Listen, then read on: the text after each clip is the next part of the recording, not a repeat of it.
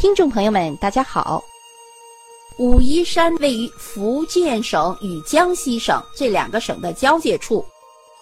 武夷山的走向是东北西南走向，山脉全长有五百多公里，平均海拔在一千米以上，最高峰在福建省武夷市西北二十八公里处，叫黄冈山，海拔有两千一百一十八米，是中国东南大陆上的最高峰。武夷山的自然景观独特、稀有、绝妙，尤其是以丹霞地貌著称于世，素有“碧水丹山，奇秀甲东南”的美誉。武夷山的精华在于溪水与山峰的结合，即所谓的“三三秀水清如玉，六六奇峰翠插天”。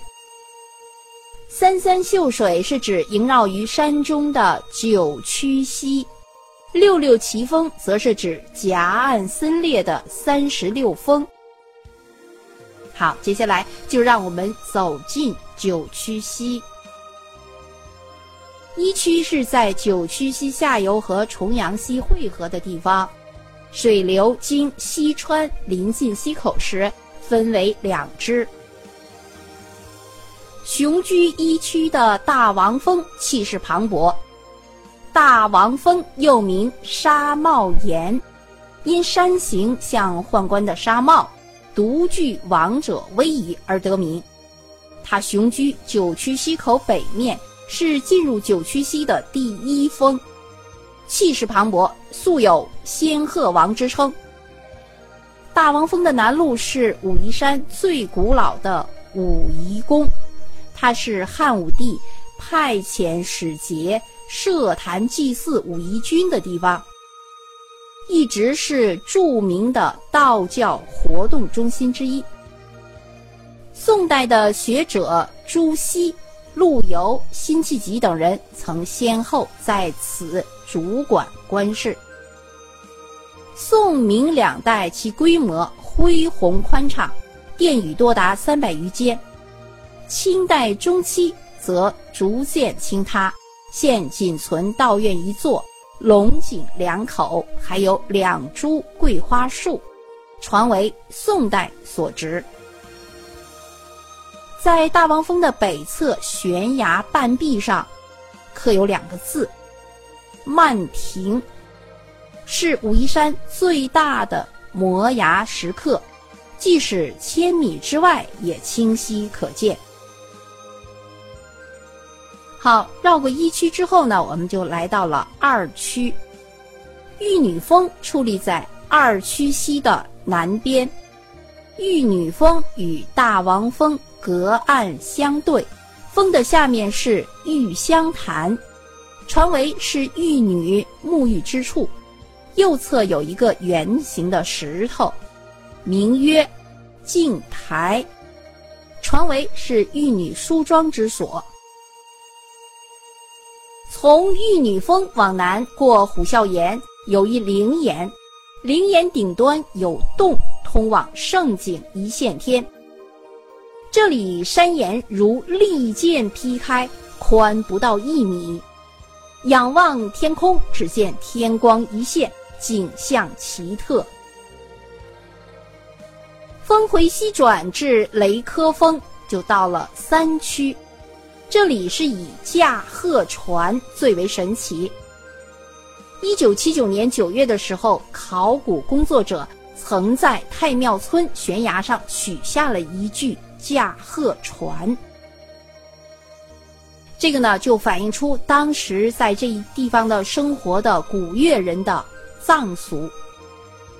几千年之前，人们是如何把这样重的船棺？吊到如此高的绝壁上去的呢？至今仍然是一个谜。过了三区，我们现在就来到了四区。四区是溪水流经大藏峰下，向北过古锥滩而成。大藏峰下的深潭叫卧龙潭，潭边有几个洞穴，深不可测。四区的北岸是玉华峰，玉华峰的东面与隐屏峰相接，西边与仙游峰相连。峰背下是茶洞，又名玉华洞。因岩茶品味极佳，后人就改名为茶洞。洞天深处隐藏着全国罕见的景古奇观。洞天中名泉荟萃，武夷山十三处名泉有五处在茶洞。御茶园位于大藏峰的西边，建筑宏伟，设计精巧。现在御茶园遗址右侧已经培植了大量的武夷名茶。遗址后面还兴建了别具一格的仿宋建筑，成立了武夷茶叶研究所。过了四区，现在我们就来到了五区。五区位于云窝的平林洲渡口，云窝处在接笋峰与合掌峰之间，因为常常有云雾漂浮其间，故名云窝。五区西北岸的隐屏峰是一壁方正的基石。隐屏峰下的紫阳书院是南宋著名理学家朱熹辞官讲学的地方。接笋峰是武夷山三大险峰之一，高约九十米，尖锐直上，形状如破土而出的春笋，半腰横裂三痕。仿佛折断后又连接生成在一起，故名接笋峰。过了五区，经过伏虎岩，便是六区。这里有号称武夷第一圣地的天游峰。山峰高耸挺拔，在九区之中，除了七区北侧的三仰峰之外，就以天游峰为最高。是唯一能欣赏九曲全景的圣地。以芙蓉滩东西为界，便是八区。